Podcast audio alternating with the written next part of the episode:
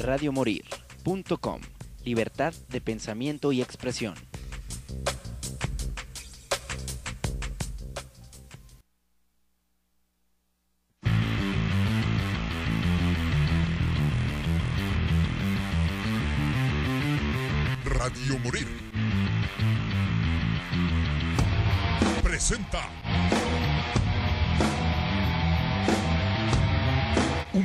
Donde se fusiona la música con controversia, la diversión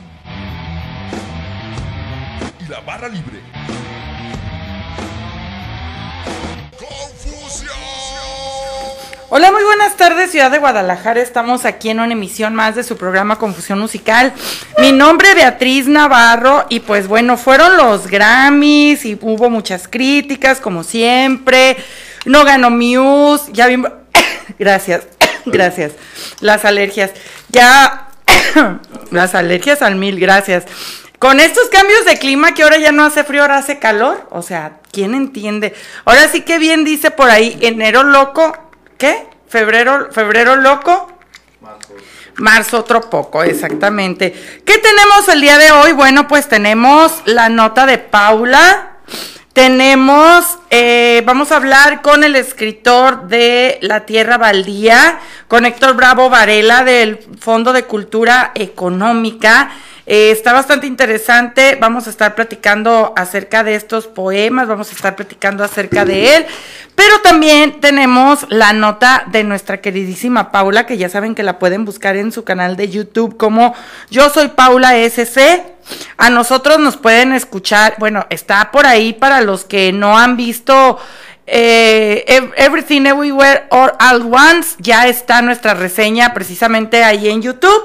Y pues vamos a hacer The Fabelsman y La Ballena, que son las otras que también están pues nominadas a los premios Oscar, pero vamos primero, como ya viene San Valentín y todo esto, pues bueno, vamos a escuchar la nota de Paula de San Valentín y regresamos. Esto que es confusión musical.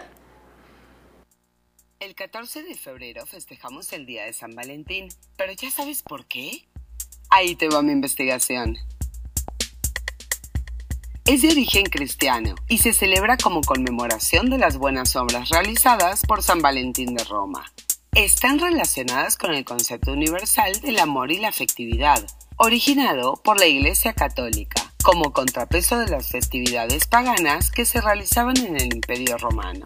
La fiesta en sí es conocida como un evento cultural significativo. Desde lo religioso por la gracia del Día de San Valentín y desde lo laico por relacionarse con los sentimientos del amor y la amistad. A pesar del reconocimiento de San Valentín de Roma como el fundador e iniciador de la fiesta del 14 de febrero, también se asocia a otros religiosos mártires con el nombre Valentín. San Valentín cazaba a soldados con sus damas en las bodegas de las cárceles del imperio en los tiempos en que el cristianismo fue prohibido por Claudio II. Al enterarse de los votos matrimoniales que realizaba el santo, mandó capturarlo y traerlo frente a él para que se excusara. Al parecer, Claudio no tenía más intención que solo reprenderlo y expulsarlo del país, pero por influencia de otros altos funcionarios mandó decapitar a San Valentín.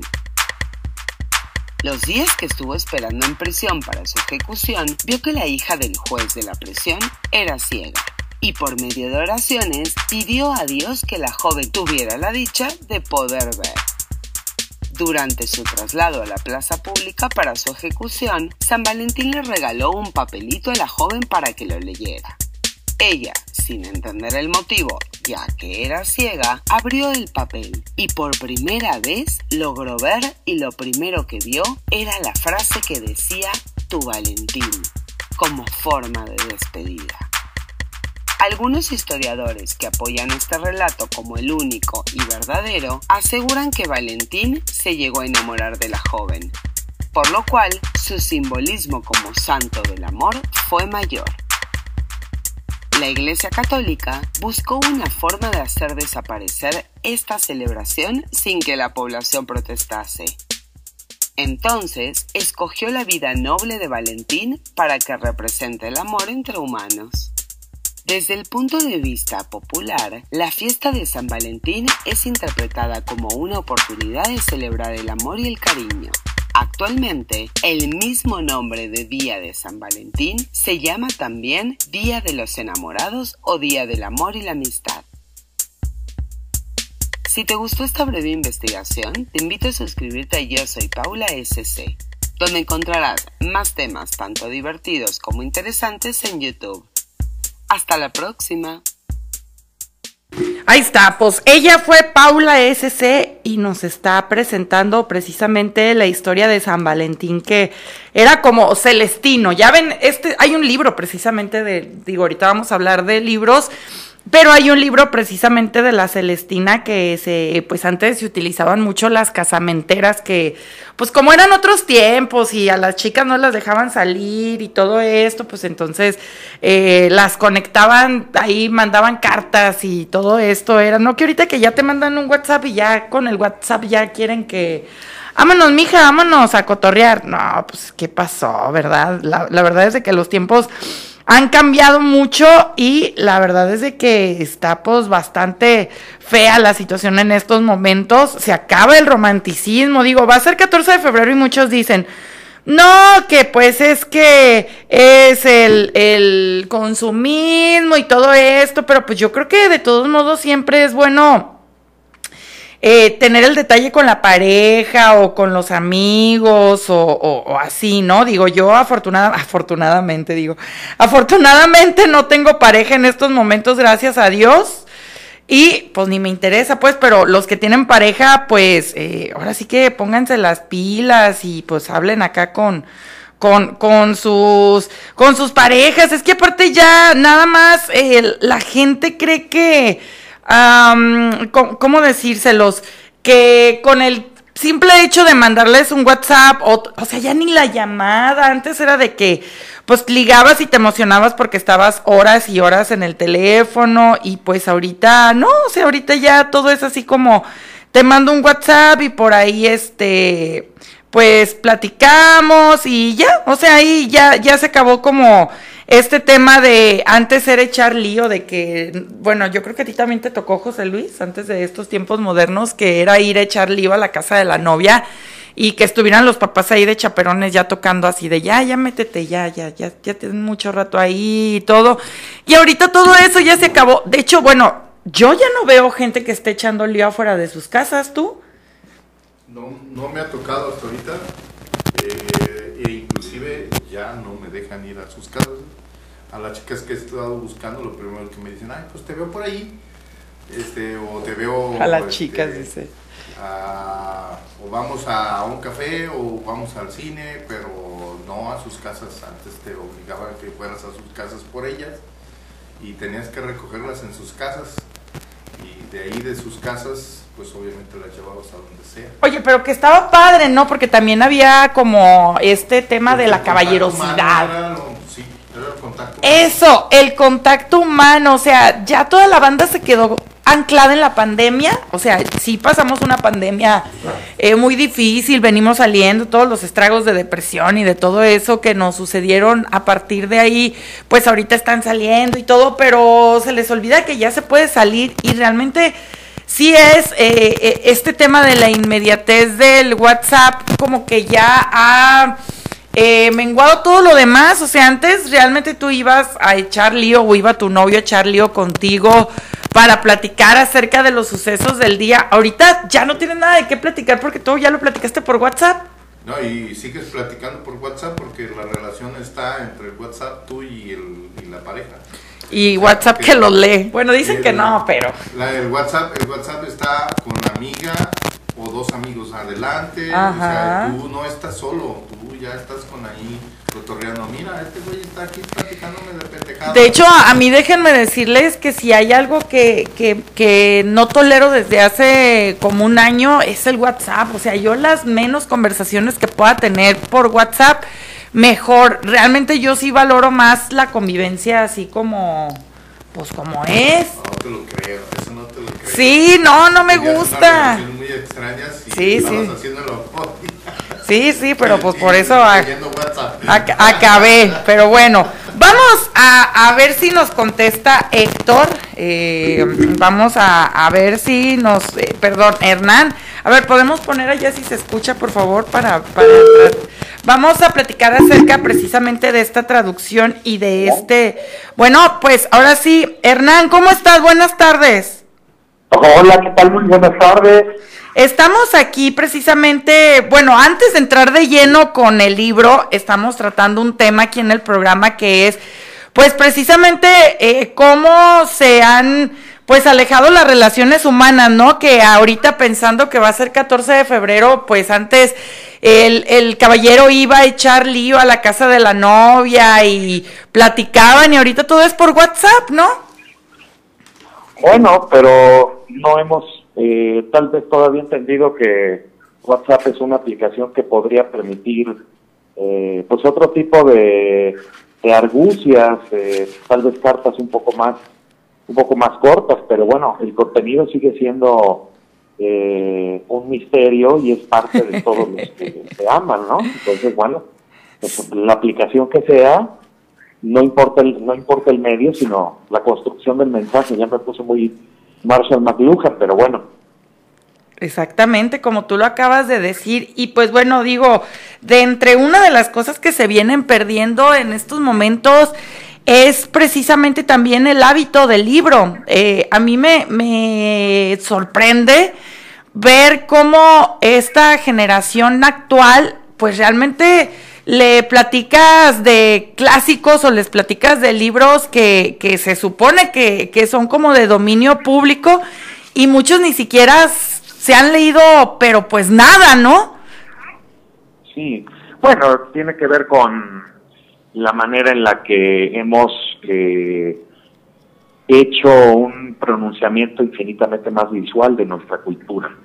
Y que eh, dado que no hay ya por esta generación eh, una idea de cómo eh, o de si es cierto que una imagen vale más que mil palabras, como no lo hemos contrastado con la experiencia del libro, es muy difícil que la sepan ahora que están eh, infinitamente sumergidos en, las aguas digitales, virtuales, visuales, ¿no? De los medios de comunicación y de las eh, redes sociales de esta época, ¿no? Así es. Pero bueno, la verdad es de que existen alternativas eh, para adquirir libros a muy buen precio y una de ellas pues es el Fondo de Cultura Económica y precisamente estamos enlazando contigo para que nos hables acerca de este trabajo de la tierra baldía. Entonces a mí me gustaría que lo comentaras con nuestro público. Yo tengo aquí el ejemplar en, mis manos pero me gustaría que de voz propia nos contaras acerca de este trabajo.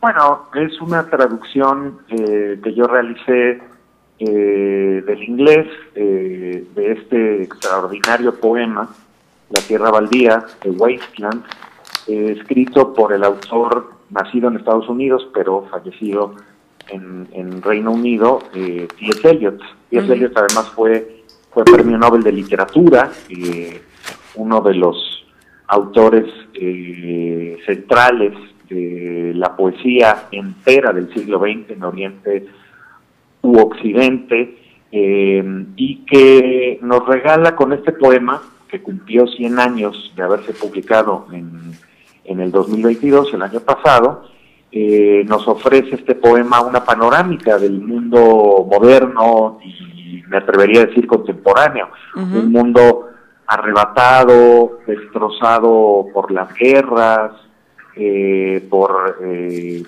el interés eh, humano en el poder, en fin, es un poema que proviene de una zona muy oscura del alma y en particular de una Europa en ruinas, ese cementerio vivo que era Europa al terminar la Primera Guerra Mundial. Oye, que aparte... escribe este poema en entreguerras, ¿no? Eh, después, por supuesto, escribirá otro extraordinario poema durante y posterior a la Segunda Guerra Mundial llamado eh, Cuatro Cuartetos, pero eh, en tanto el tema que nos ocupa es la Tierra Baldía, solo déjenme decirles que para quienes no lo han leído, que están ante una de las experiencias más extraordinarias, la poesía en cualquier lengua, y que cambió para siempre los rumbos, las miradas, las formas, las materias de la poesía eh, en el siglo pasado. Es, incluso me atrevería a decirlo aquí, probablemente el primer poema punk de la historia. Es un poema que está lleno de rebeldía, de iconoclasia, eh, mm, eh, de, de, una sensación eh, intranquilizadora y, a menudo amarga del presente, pero que nos ayuda a entenderlo a través de su extraordinaria capacidad de hacer cantar el caos, el terror de toda una época y de toda una humanidad. Y digo, a, pesar de que han pasado muchísimos años y a lo mejor ahorita no estamos precisamente viviendo eh, la guerra, hay partes de este poema que se pueden asemejar realmente con nuestra realidad, porque eh, creo que una de las cosas del arte y sobre todo de las letras es precisamente que pues eh, no perecen con el tiempo, ¿no? O sea, sí, sí, sí retratan una realidad que se repite muchas veces a lo largo de la historia. Entonces, por lo tanto, siempre eh, pueden acoplarse a diferentes eras a través de los años. Así es. Bueno, el caso de la Tierra Baldía eh, no es muy distinto. en aquel momento, tanto la guerra eh, como aquella otra pandemia, eh, la de la influenza española, pues había dejado eh, el mundo sumamente diezmado. en 2022, año en que cumplió su centenario la Tierra Baldía y en que realicé los últimos toques de esta edición y en que se publicó, me parece que también es un momento en el que acabamos y seguimos viviendo las secuelas del COVID-19. Eh, es un año eh, en el que también vimos eh, crecer la, guerra en Ucrania. y en fin, me parece que, que, esto es un dibujo de aquello mismo que decía Marx, ¿no? de que la historia cuando se repite, eh, cuando cuando ocurre es una tragedia y cuando se repite es una es una farsa, ¿no? Así es. Eh, más bien, eh, me atrevería a decir que el componente fársico, por desgracia, está presente, pero pesa más lo dramático. Pero también es importante ver cómo el arte es capaz de entender ese dolor, de entender esa, esa pérdida, ese absurdo, y transformarlo en una experiencia que estimula la imaginación, emociona a los sentidos y hace que nuestra inteligencia se vuelva cada vez más crítica y combativa. Oye, y luego también hay eh, grandes prejuicios hacia la poesía y de repente acercar al lector a la poesía, eh, pues hay varios tabús porque siempre piensan que poesía es hablar de amor y no, o sea, hay poemas que, que, en este caso, pues bueno, nos hablan de esta precisamente tierra devastada, de, de todo lo que sucede en, entre estas guerras mundiales, de esta tierra baldía. Y hay también poemas que hablan del lado oscuro, eh, hay poemas que hablan de lo terrorífico, de los horrores inerranables y pues eh, está como este estigma, ¿no? Que también nos quedamos mucho con lo que medio nos enseñaron en la escuela y no nos dijeron todo el abanico de posibilidades que hay pues con este recurso narrativo de la poesía. Bueno, lo que pasa es que eh, la educación, por supuesto, tendría que proveer eh, a, a los estudiantes de esas herramientas, de esos tesoros disfrazados de lecciones duramente o, difícilmente aprendidas, ¿no? Pero en realidad creo que lectores y no lectores están perdiendo de experiencias importantes en su vida. No, no lo quiero meramente aterrizar en el plano de la emoción estética, que es una eh, emoción que cualquiera puede sentir, por supuesto, pero que eh, merece ser cultivada precisamente por su eh, importancia. Y bueno, eh, la apreciación de las artes, como la apreciación de la lengua, eh, la apreciación en particular de la poesía, evidentemente ha ido cayendo del interés de las autoridades educativas, de los pedagogos, ¿no? Pero me parece que nunca es tarde para entender aquello que muy bien nos decía T.S. Eliot, el autor de este poema, eh, en un ensayo, y es una frase que me parece eh, profundamente luminosa y que nos ayudaría tal vez a vencer el miedo a entrarle a un poema eh, para leerlo. Es una, es una frase que parafraseadamente dice algo así que como que la poesía en realidad no necesita no necesita comprenderse para ser comunicada y sentida. ¿Esto qué quiere decir? Que el poema, en tanto objeto eh, fundamental del arte que lidia con las palabras, eh, puede perfectamente ser sentido en toda su dimensión y en toda su importancia, y todo su escalofrío y su emoción, y no depende de la comprensión racional o lógica para poder ser un evento de primera magnitud en nuestras vidas. Es decir, aquellos que, por ejemplo, en la escuela nos, nos querían poner la prueba de, a ver, ¿qué, ¿qué quiere decir este poema? Lo que quiere decir está en sus palabras. No puede ser reducido a una simple anécdota. Eso es hacer que el poema eh, sea lo que no es. Eh, eh, y que nos interese más la historia de fondo que dio pie a esa construcción verbal eh, que, la, que a la construcción verbal en sí. Entonces, yo sí creo que es importante que sin miedos, sin tapujos, sin prejuicios, entremos a la experiencia del poema, porque es una experiencia que además está construida con un material que utilizamos para comunicarnos todos, las palabras. Oye, y aparte... es imposible que escapemos a la emoción que produce un poema porque hablamos la misma lengua. Y creo que un poema nos ofrece la más alta experiencia eh, vivencial, emocional, intelectual que puede ofrecernos esa lengua que hablamos todos los días.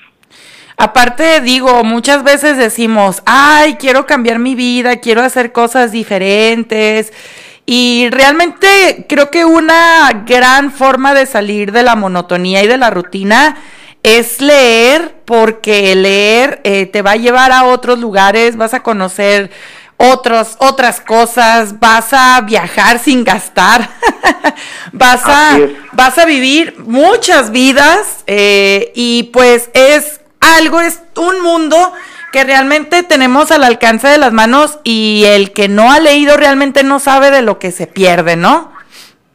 Pues yo diría que sí, pero si ese no es un estímulo suficiente, pues eh, ya no ya no ya no sabemos los lectores más eh, eh, intensos, los escritores, los editores, cómo pararnos de cabeza.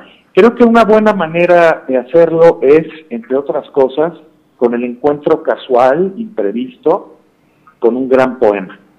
Eh, y creo que en un momento como este, la lectura de la poesía es eh, absolutamente fundamental, no me cabe la menor duda.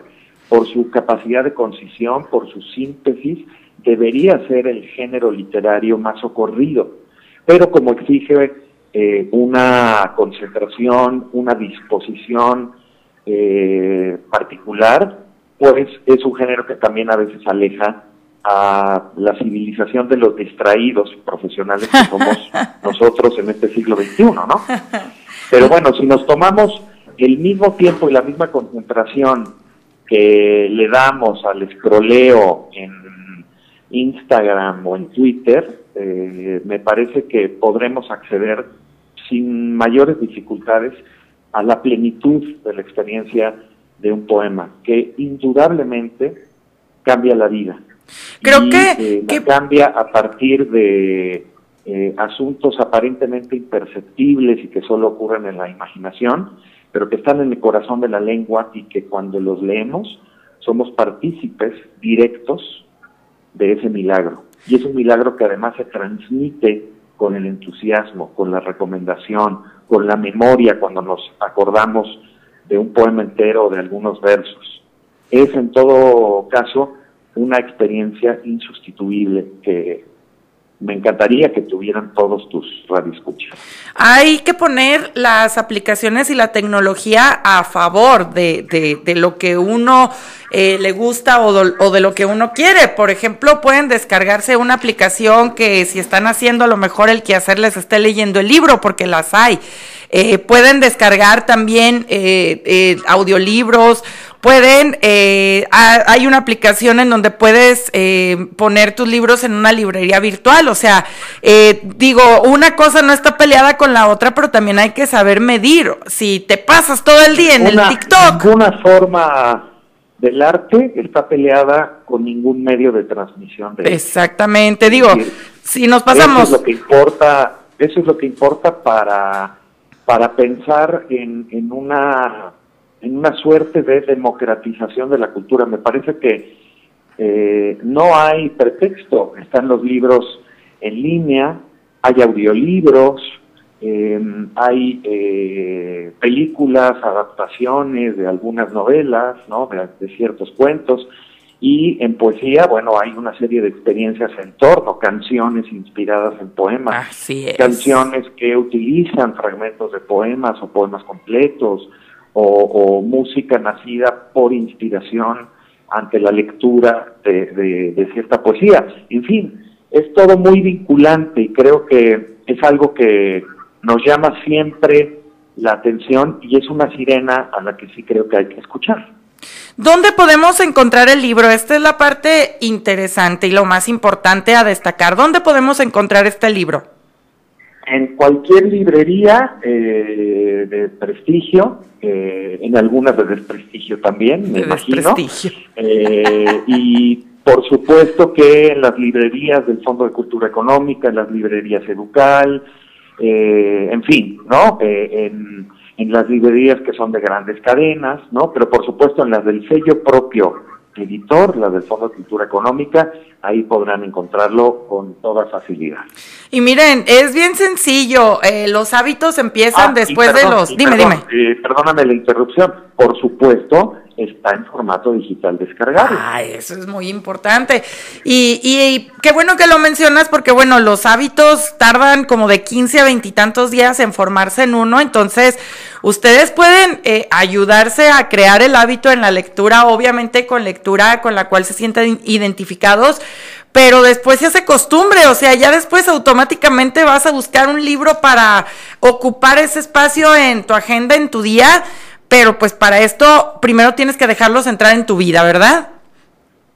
Pues mira, yo creo que cuando el arte realmente hace su labor, su trabajo, es imposible que alguien que se entusiasme ante una pintura, un performance, una sinfonía, un poema, eh, una novela, un cuento, no se haga de un tiempo para sí y para eh, proseguir con ese aprendizaje eh, de cosas absolutamente insustituibles, absolutamente inútiles en el plano eh, monetario, comercial, eh, turbocapitalista de nuestra época, pero importantísimo para, para nuestra vida. Yo creo que un lector siempre, un lector concienzudo, un lector que disfruta de la lectura, siempre será del, del, de algún tiempo durante el día para avanzar en una aventura que está leyendo una novela de Pushkin o que está eh, leyendo en, en, en, en, un cuento de Anton Chekhov o en un cuento de eh, Amparo Dávila, la, la, escritora mexicana, en fin. Eh, eh, creo que no es de hacernos tiempo. Si la lectura penetra como debe, si estimula y emociona como debe hacerlo toda buena lectura, el lector encontrará su tiempo. Sí, y además esto les va a ayudar a poder platicar con más gente, no solamente con la gente de su círculo, con más gente, porque van a adquirir también más armas para, pues, precisamente lo que estábamos comentando, el tema del lenguaje y tener una postura sobre cualquier tema, no nomás porque en el Facebook les digan que si están a favor o en contra, ¿no? Bueno, pues nosotros ya nos ya nos vamos, te agradezco muchísimo que hayas tomado nuestra llamada y Al pues... contrario, el agradecido soy yo. y encantado de platicar contigo y con tus escuchas. Y pues muchísimas gracias, que sigan los éxitos y pues, eh, pues te esperamos aquí con tus próximos trabajos. Encantado, encantado, así será, eso espero. Muchas gracias. Un abrazo. Un abrazo. Pues nosotros ya nos vamos. Recuerden que esta y todas las entrevistas las pueden escuchar a través de Spotify. Obviamente aquí la pueden escuchar en vivo en el programa de Confusión Musical. Pero después se van a Spotify para que puedan eh, escuchar todas estas recomendaciones, para que puedan eh, conseguir todos estos libros. Si les interesó la entrevista o les llamó la atención el libro, pues bueno, se van a Spotify, eh, buscan el programa y ahí van a ver. Y nosotros ya nos vamos porque ya me pasé del tiempo. Mi nombre es Beatriz Navarro, cuídense mucho. Hasta luego, bye.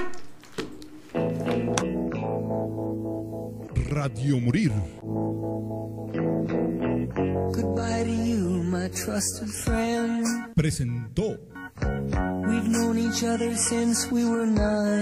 Ten. una hora de confusión musical y diversión. No te lo pierdas los jueves de 5 a 6 de la tarde. ABC skinned our hearts and skinned our knees. Goodbye, my friend, it's hard to die.